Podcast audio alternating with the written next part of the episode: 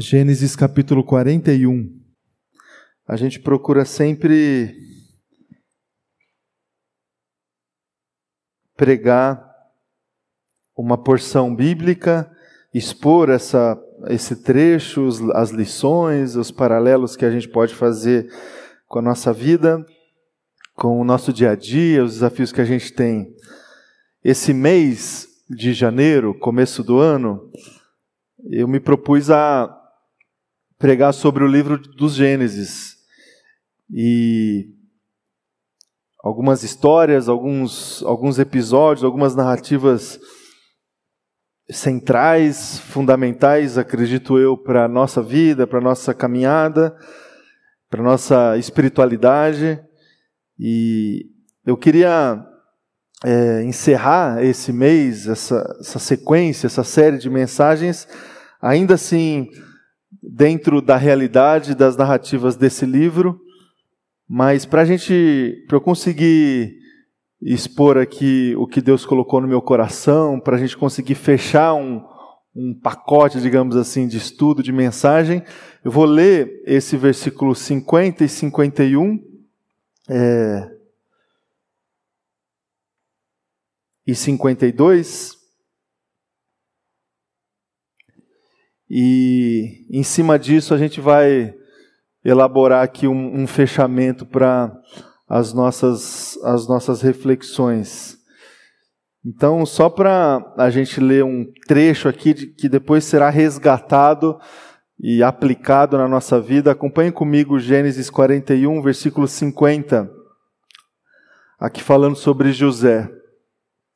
Diz assim: Antes dos anos de fome, a Zenate, filha de Potífera, sacerdote de On, deu a José dois filhos.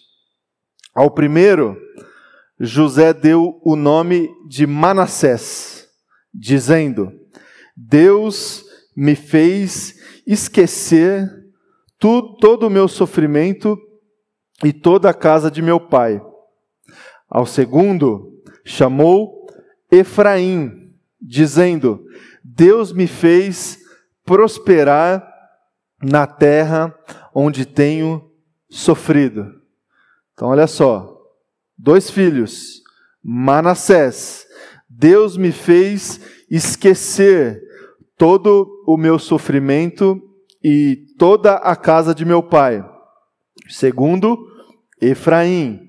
Deus me fez prosperar na terra onde tenho sofrido. Vamos orar? Feche seus olhos. Vamos colocar diante de Deus. Obrigado, Pai, pela Sua palavra. Obrigado, Deus, pela Sua presença aqui nesse lugar.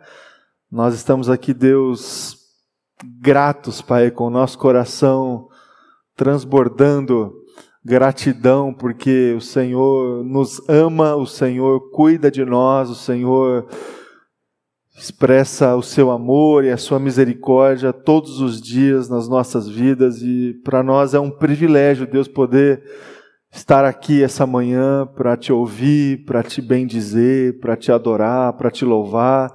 Privilégio para nós, Deus, conduzir a nossa vida debaixo dos teus caminhos, da tua vontade, trazendo a nossa família, os nossos filhos, orando por eles. Deus, como é bom estar na tua casa, como é bom desfrutar da sua presença. Que o Senhor fale conosco, Deus, agora, pela ministração da sua palavra, que essa palavra é, coloque no nosso coração uma força maior, uma energia, uma esperança, uma vontade maior de te servir, de obedecer ao Senhor. Que seja assim, Deus, é a minha oração, em nome de Jesus. Amém e amém. Amém. Irmãos, ah, como estava dizendo, né, a nossa ideia aqui nesse mês de janeiro foi olhar para esse primeiro livro da Bíblia e extrair ensinamentos, obviamente, é, conhecimento, obviamente, das narrativas, dos textos, mas eu me propus a olhar para o livro de Gênesis no sentido de trazer para nós modelos, modelos para a condução da nossa espiritualidade, modelos é, primeiros que a gente encontra nas Escrituras Sagradas que vão trazer para nós alicerces, digamos assim, para as nossas reflexões, para a nossa prática, para a interpretação que a gente pode ter das Escrituras Sagradas. Então, dentro desse exercício de extrair paradigma, modelo desse livro da Bíblia, o livro do Gênesis, a gente trouxe para a reflexão um bom um seguro, um, um correto caminho que a gente pode traçar para entender ou, quem sabe, começar a conhecer ah, quem é Deus, quais são os seus atributos, como que ele se coloca diante da criação, diante dos homens, diante é, do mundo, diante das pessoas. Deus, Ele está para nós com sua grandeza, sua capacidade de criação, seu poder, ele está também diante de nós, diante da sua justiça, do seu julgamento, da sua ira, mas Deus também está diante de nós a partir do seu amor, da sua misericórdia.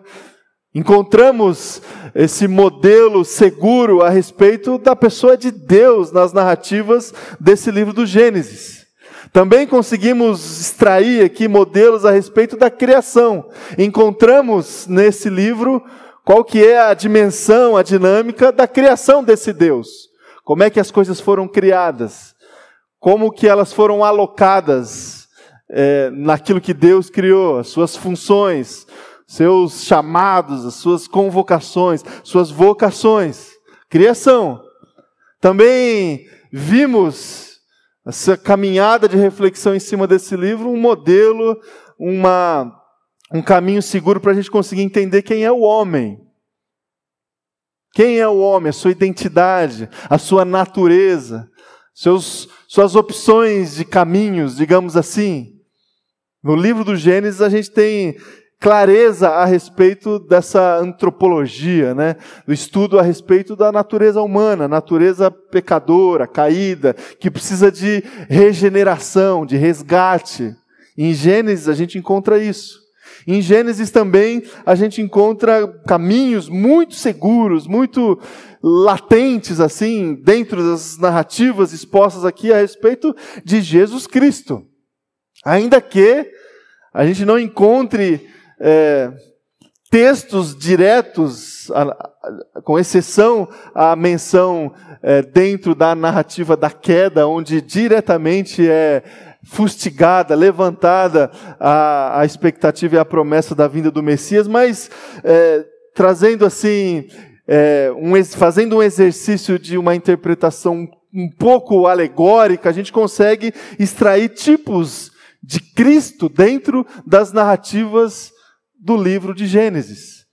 Obviamente, olhando para outros textos. Então, por exemplo, no domingo passado, conversei aqui com você onde que Jesus está presente dentro das narrativas de Gênesis. Jesus está presente na narrativa da criação. Ele é o Senhor do sétimo dia, ele é o Senhor do sábado. Jesus está presente na narrativa da queda, onde ele é prometido aquele filho do homem que viria para pisar na cabeça da serpente. Jesus também é salvação para nós, ele é a própria arca. Ele é aquele que a gente pode, que a gente pode se hospedar, se, se, se resguardar da justiça de Deus. Jesus Cristo é a própria arca. Jesus Cristo é o Deus que desceu para ver a cidade, para ver Babel, para ver a Babilônia. Esse Deus que se fez carne e que habitou no meio de nós, e diante da nossa natureza caída, do nosso coração corrupto, Deus se fez presente com seu amor, com a sua misericórdia. Queria fechar essa caminhada de reflexão dentro desse livro, olhando para esse livro e para as narrativas finais do livro do Gênesis, para a gente estabelecer um modelo seguro para a gente entender quem é, ou como funciona, ou como se dá o relacionamento desse Deus que é Criador, Criador de todas as coisas, que criou o homem, que é o Cristo, como que se dá a relação desse Deus em comunidade, em família, em povo. O que, que é o povo de Deus? uma linguagem bem próxima a, a nós hoje, que é a igreja de Cristo Jesus. Quem são essas pessoas que podem ser consideradas filhos, filhas de Deus, família de Deus, igreja do Senhor? A igreja de Jesus, ela é conhecida diretamente lá no livro de Atos, onde a igreja primitiva começa sua caminhada, o seu movimento. Ela ultrapassa os limites nacionais judaicos pela ação missionária do apóstolo Paulo. Suas viagens, suas pregações, plantação de comunidades nas cidades.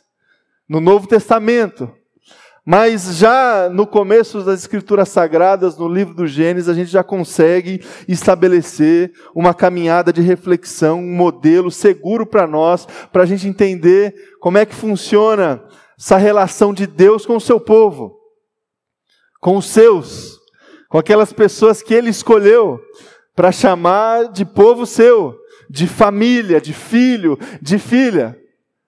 Você conhece a história dos patriarcas, não conhece? chamado que Deus compartilhou a Abraão. Depois de Abraão, seu filho Isaac. Depois de Isaac, o seu filho Jacó. Depois de Jacó, o seu filho José. Seu povo, suas, seus descendentes, suas famílias. Povo de Deus, povo escolhido de Deus. Povo que foi escolhido para representar o próprio Deus na terra, para representar, para ser a voz de Deus das pessoas, para ser o, a ação de Deus no mundo, para ser o amor de Deus no mundo, a justiça de Deus no mundo. Os patriarcas, esse início dessa relação de Deus com o seu povo, a gente encontra no livro de Gênesis. E como que se dá essa relação? Irmãos, a gente pode entender a partir de duas situações. Primeiro, relação à identidade. Deus escolhe para si um povo, uma família para chamar de seu, né? Seu povo, e isso fustiga nesse povo, nessas pessoas, uma nova identidade. Nova identidade. E esse essa dinâmica, esse exercício é muito fácil para a gente entender quando a gente olha para essas pessoas e para os eventos de transformação de nome, assim, sabe? O Abrão que vira Abraão, o Jacó que vira Israel. Essa identidade, essa, esse novo nome, essa nova perspectiva. Então, a relação de Deus com o seu povo se dá, em primeiro lugar, nessa dinâmica da construção de uma nova identidade que aconteceu lá atrás e que acontece com a gente hoje. Quando a gente de repente se vê pertencente a esse povo de Deus, essa igreja de Jesus, a gente percebe que aconteceu dentro de nós essa transformação.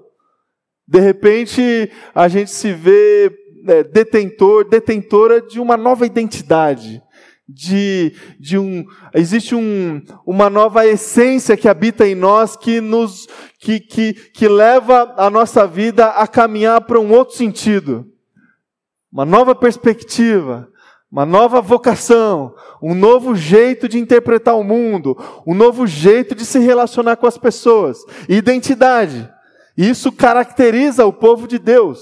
O povo de Deus é aquele que foi transformado que mudou, que recebeu, é, que recebeu o próprio Deus dentro de si. Isso significou uma mudança, um batismo, um selo, nova identidade. Uma outra perspectiva que ajuda a gente a entender essa relação de Deus com o seu povo é o estabelecimento da vontade de Deus.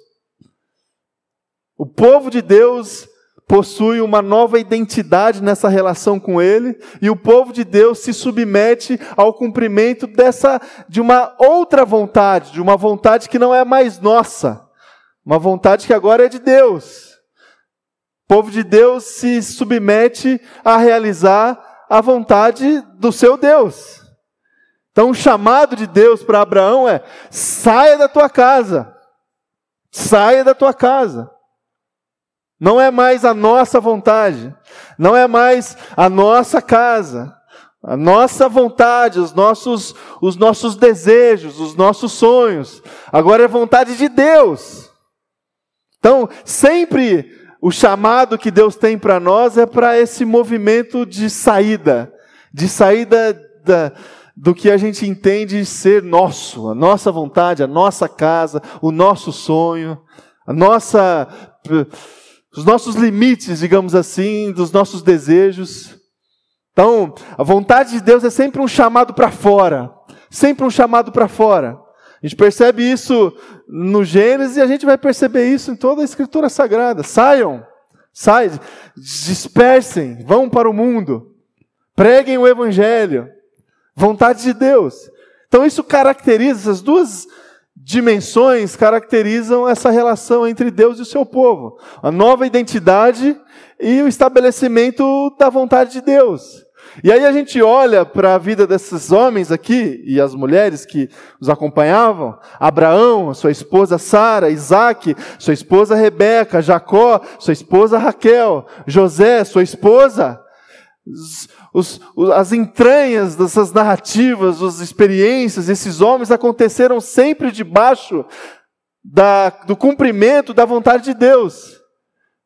Ainda que a palavra não ocultou nenhum tipo de dificuldade que eles tiveram, nenhum tipo de é, desvio que eles tiveram, nenhum tipo de incredulidade que eles tiveram. A dinâmica do cumprimento da vontade de Deus na vida do seu povo não é assim uma, um, uma história muito linear. Ela acontece no meio de embate, no meio dessa natureza humana que temos, caída, que precisa de regeneração.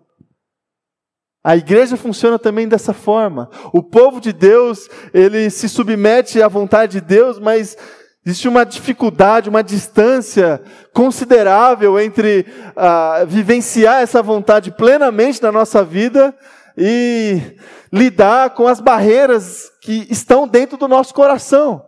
Então a gente olha para as histórias desses homens, a gente vai ver é, disenção, briga entre as famílias, entre os irmãos, entre os filhos, não é? É dessa forma que acontece a vontade de Deus. Por mais paradoxal que isso seja. Porque a gente acha que a vontade de Deus é aquele negócio assim, paraíso, sabe? Tudo acontecendo, todo mundo se amando, todo mundo se respeitando. Não! A palavra de Deus não nos oculta essa realidade das discussões, das brigas, dos ciúmes, do orgulho, da vaidade. Isso acontece e sempre vai acontecer. Agora, a vontade de Deus, ela sempre vai se cumprir em meio a essa bagunça toda que é o coração do homem. Em meio a essa tendência natural que a gente tem no nosso coração de se desviar, de cair, de pecar. Então a gente precisa entender, esse é o objetivo que eu tenho no, no meu coração, é, como que se dá esse modelo da relação de Deus com o seu povo? Como que se dá esse paradigma da relação de Deus com a sua igreja? E a gente olha para essas histórias, para os patriarcas da fé, e a gente vai entender algumas coisas. A gente vai entender é, algumas realidades que são bem próximas às nossas realidades. Eu queria olhar especialmente para a vida de José e trazer entre uh, os episódios que aconteceram ali na sua história, na sua vida, para a gente tentar entender um pouco sobre como que pode funcionar a relação que a gente tem com Deus, a igreja tem com o Senhor. Eu sei que você já conhece boa parte da história de José, mas a gente pode dividir a história desse homem em três partes. Primeiro, sua família. José era filho de Jacó, filho de Raquel. Raquel teve dois filhos com Jacó, um deles José, o primogênito. Jacó também teve outra esposa, Lia, e com ela teve mais seis filhos. Com a serva de Lia, dois filhos, com a serva de Raquel, outros dois filhos. Ao todo, doze filhos. Imagina. Você tem um, dois, no máximo três, aí já é um negócio, já, não é? Dentro de casa. Doze filhos. E aí, ainda para piorar a situação, é, Jacó tinha em José uma predileção, assim, uma preferência. E a Bíblia não esconde isso. José era o filho preferido de Jacó. E aí esse negócio de ter filho preferido, sabe, não funciona assim legal com os outros. porque começa a ter ciúme, começa, começa a estabelecer uma guerra dentro de casa, e isso aconteceu. Isso aconteceu. Os outros filhos é, de Jacó começaram a tramar contra José, porque José era o filho preferido de Jacó. E tramaram tanto que planejaram a sua morte. Estabeleceram lá um plano, num determinado dia, eles colocaram em seus corações que iam é, matar, matar José. Não fizeram isso. Venderam José. Falaram para Jacó que José estava morto, mas venderam José. Venderam José e José foi parar lá dentro do Egito. Foi comprado pelo, pelo, pelo Potifar. E aí, lá no Egito, como escravo, e aqui a gente entra numa outra parte da história de José, onde uh, começa a acontecer algumas injustiças. A, a, a primeira delas, obviamente, foi a que aconteceu com seus irmãos, mas ali José, dentro do, do, do Egito, outras injustiças mais. Como escravo, como servente ali de Potifar, da sua família, ele foi assediado pela sua mulher. E assediado pela sua mulher, é, não caiu na tentação, no assédio, mas ainda assim, pela cena da mulher de Potifar, José foi preso. Foi preso injustamente. E aí, dentro é, da prisão, José. Reparem que em todo momento, em toda parte da história de José, seja no meio da confusão com os irmãos, seja como servo e escravo de Potifar, e aí foi preso. José sempre teve é, prosperidade, digamos assim, em, em tudo o que fez, em todos os momentos da sua vida. Por mais que ele desfrutou, experimentou muita injustiça, mas foi poupado da morte, foi vendido ao Potifar, era um bom servo, um bom escravo, foi preso injustamente, mas dentro da, dentro da prisão prosperou. De repente, ele, dentro da prisão, teve um episódio lá de interpretar uh, um sonho que o chefe da copa e o chefe da padaria foram presos lá por algum motivo, e aí eles sonhavam, sonharam uma noite lá, na outra noite os dois estavam abatidos, José chegou, interpretou o sonho é, do copeiro e do padeiro. O copeiro ia ser liberto e o padeiro ia morrer. E isso de fato aconteceu. Depois de três dias. José experimentou essa é, situações, inúmeras situações de sofrimento, de injustiça, porém Deus estava com ele em todos os momentos. Gênesis capítulo 39, versículo 2 diz assim: O Senhor estava com José. Mas o Senhor estava com ele o Senhor estava com José e lhe concedia bom êxito em tudo. É incrível como a bênção e a presença do Senhor transforma os, as realidades. Deus é, livrou José de injustiças e transformou essas, essas injusti, injustiças em bênçãos para ele, em todos os momentos. Lembram da as duas, as duas faces da relação entre o povo de Deus e o próprio Deus: identidade e cumprimento da vontade de Deus. Ainda que a gente não consiga claramente visualizar o cuidado de Deus nas nossas vidas a partir do cumprimento da nossa vontade, a partir de um, de um estado assim de conforto que a gente busca na nossa vida, na nossa casa, na nossa família, ainda que a gente não entenda é, e não desfrute ainda plenamente de tudo isso, isso é uma certeza que a gente pode ter com fé no coração de que Deus está cuidando de nós, de que Deus está além desse cuidado, de que Deus está transformando todas as situações adversas nas nossas vidas Situações que a gente interpreta a princípio como desgraça, como é, tristeza, como privação. Deus transforma tudo isso em bênção. Transforma tudo isso em aprendizado, transforma tudo isso em experiência. É um processo assim de é, forjamento do nosso coração, para que a gente desfrute ainda mais da vontade de Deus. O sofrimento e o crescimento, eles estão proporcionalmente ligados, não é? Proporcionalmente ligados.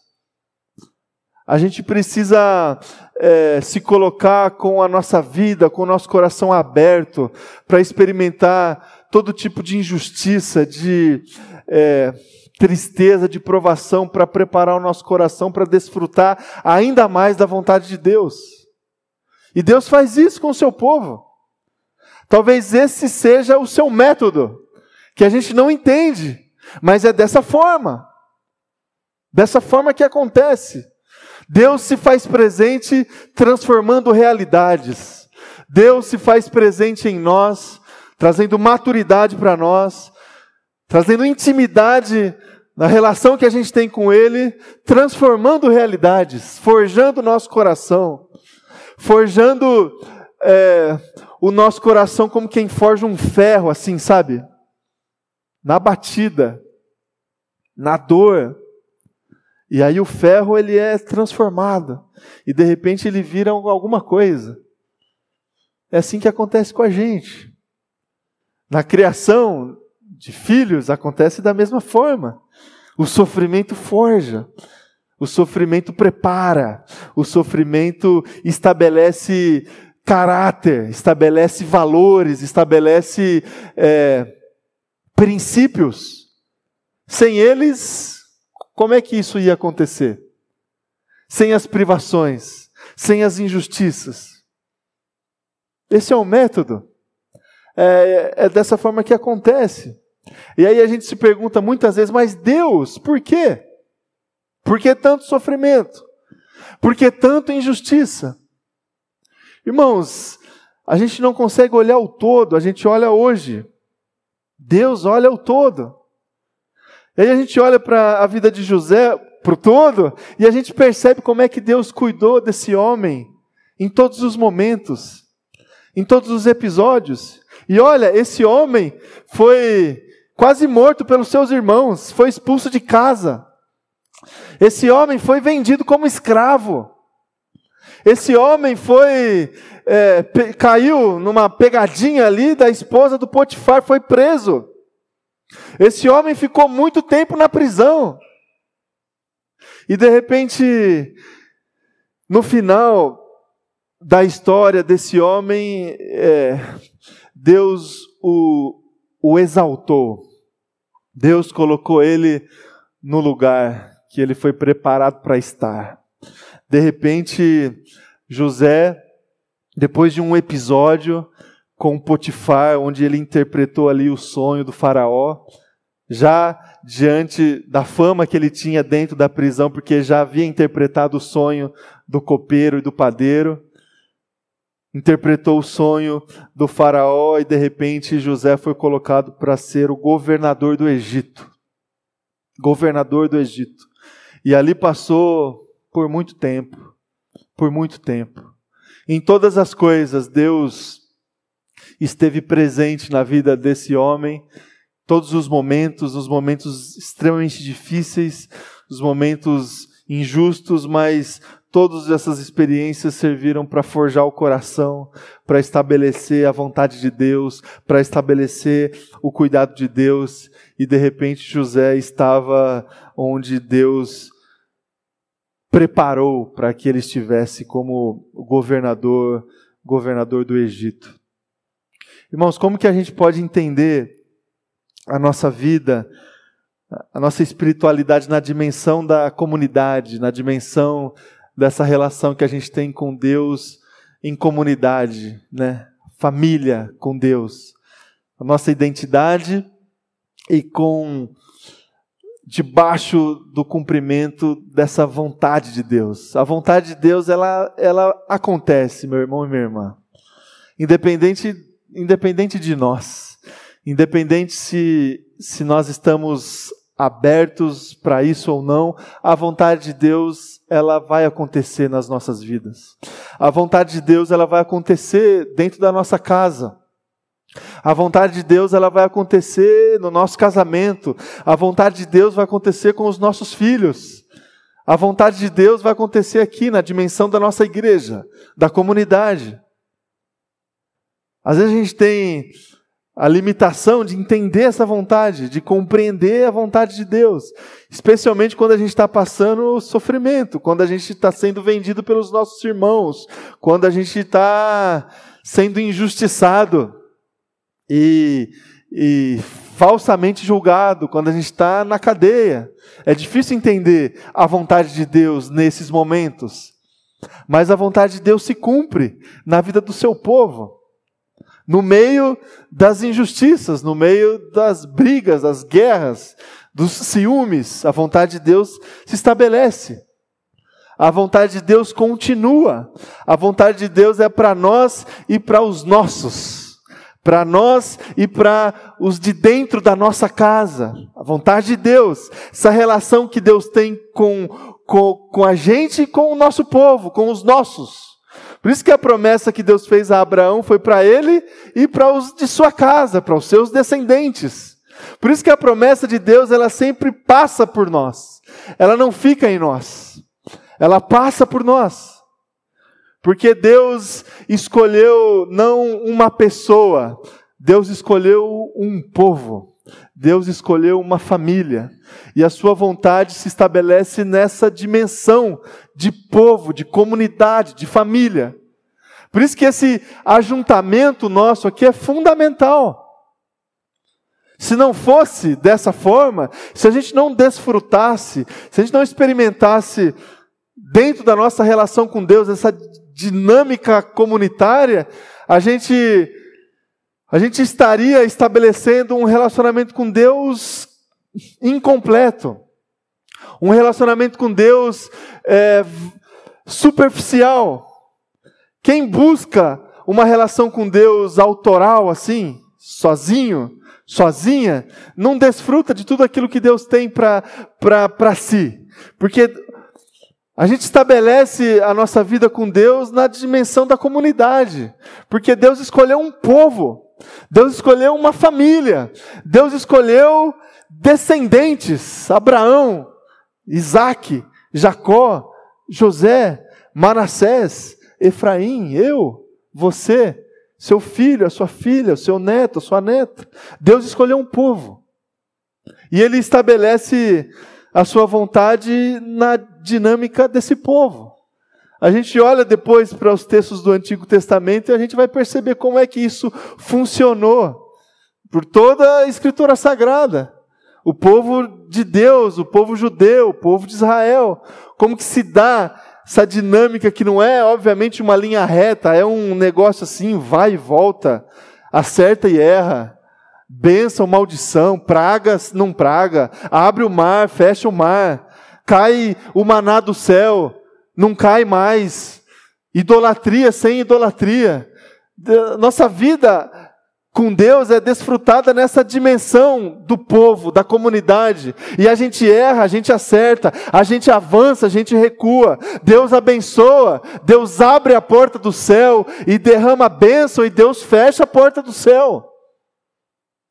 Mas tudo isso acontece no, no meio do povo, na dimensão da comunidade. E Deus envia o Cristo para o povo. Deus envia o Cristo para a igreja, para os seus. E de repente, os seus estão em todos os lugares, não mais apenas dentro, limitado a uma nação, a uma comunidade específica. O amor se expande, o véu se rasga, o amor transborda. Mas continua sendo povo, continua sendo igreja. E nós estamos aqui hoje. Não somos judeus, não somos descendentes de Abraão, de Isaac, Jacó, José, mas somos povo de Deus, filhos e filhas do Senhor. E a nossa relação com esse Deus se dá debaixo desse cuidado e do cumprimento dessa vontade, forjando a nossa identidade em todos os momentos. E como isso acontece? No meio do sofrimento, no meio da injustiça, no meio, no meio da dificuldade mesmo, porque esse é o método. Esse é o método da vida. A criança nasce chorando. A criança nasce sofrendo. A borboleta nasce a partir de uma quebra. A vida é assim. A natureza de Deus é assim. A vida aflora em meio ao sofrimento. Nós somos forjados, a nossa identidade ela é transformada dessa forma. Dessa forma. E aí a gente precisa enfrentar, e olhando para essa tão grande nuvem de testemunhas que nós temos, de pessoas que enfrentaram e que foram colocadas no lugar onde Deus preparou. Irmão, irmã, Deus tem preparado para mim e para você um lugar especial, um lugar para você desfrutar plenamente da vontade de Deus, plenamente da vontade de Deus. Então, um chamado para você uma vontade específica para a sua vida e esse lugar é seu. Ele está preparado.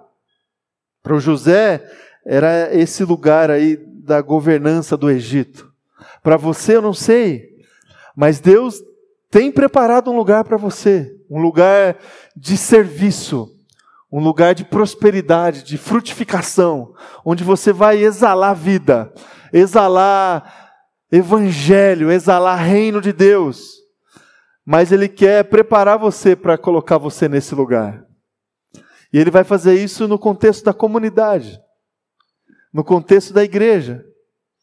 Então persevere, enfrente, enfrente o sofrimento, enfrente as lutas, não, não abandone, não abandone. Não tente mudar a sua realidade fazendo movimentações precipitadas. Deus vai transformar a realidade onde você está. Maldição em bênção, dificuldade em paz, guerra em paz, tristeza em alegria, choro em júbilo, em riso. Persevere, que você vai conseguir desfrutar do que Deus tem para você. Deus estabelece no livro do Gênesis esse modelo seguro que a gente tem para entender o que, que é o povo, o que, que é a igreja, o que, que é a família de Deus. Deus é esse Deus de pessoas, de famílias, é o Deus do Abraão, é o Deus do Isaac, é o Deus do Jacó, é o Deus do José, é o Deus do Manassés e é o Deus do Efraim. O Manassés é esse Deus que nos faz esquecer o sofrimento. O Efraim é esse Deus que traz prosperidade diante do nosso sofrimento. É esse Deus que a gente serve, meu irmão e minha irmã. É esse Deus de pessoas. É esse Deus que é seu. É esse Deus que você serve, é esse Deus que vai fazer você esquecer todo o seu sofrimento. E é esse Deus que vai fazer prosperar é, tudo que você faz na sua vida. Da mesma forma que aconteceu com José, nessa dimensão da relação com Deus e o seu povo, isso acontece com a gente. Isso acontece com a gente. Deus forja a nossa identidade e Deus estabelece a sua vontade na nossa vida com prosperidade. Prosperidade. E aqui não é assim, essa teologia da prosperidade que é muito disseminada hoje nos nossos dias, que na verdade é uma relação que é prometida, proposta que as pessoas tenham com Deus de troca. Ó, paga que você ganha, oferece que você vai ter recompensa. Não a prosperidade dentro da prisão, a prosperidade como escravo, a prosperidade onde nós estamos, a prosperidade como governador do Egito. Prosperidade, onde a gente pisa, as coisas acontecem, a gente consegue exalar vida, a gente responde sonhos, a gente responde perguntas das pessoas. Prosperidade, que isso aconteça na minha vida, que essa realidade atinja o teu coração, a tua vida. Deus é o seu Deus, o Deus da sua casa, o Deus da sua família, o Deus da sua igreja, o Deus dos seus filhos. Ele vai estabelecer a vontade dele na sua vida. Amém?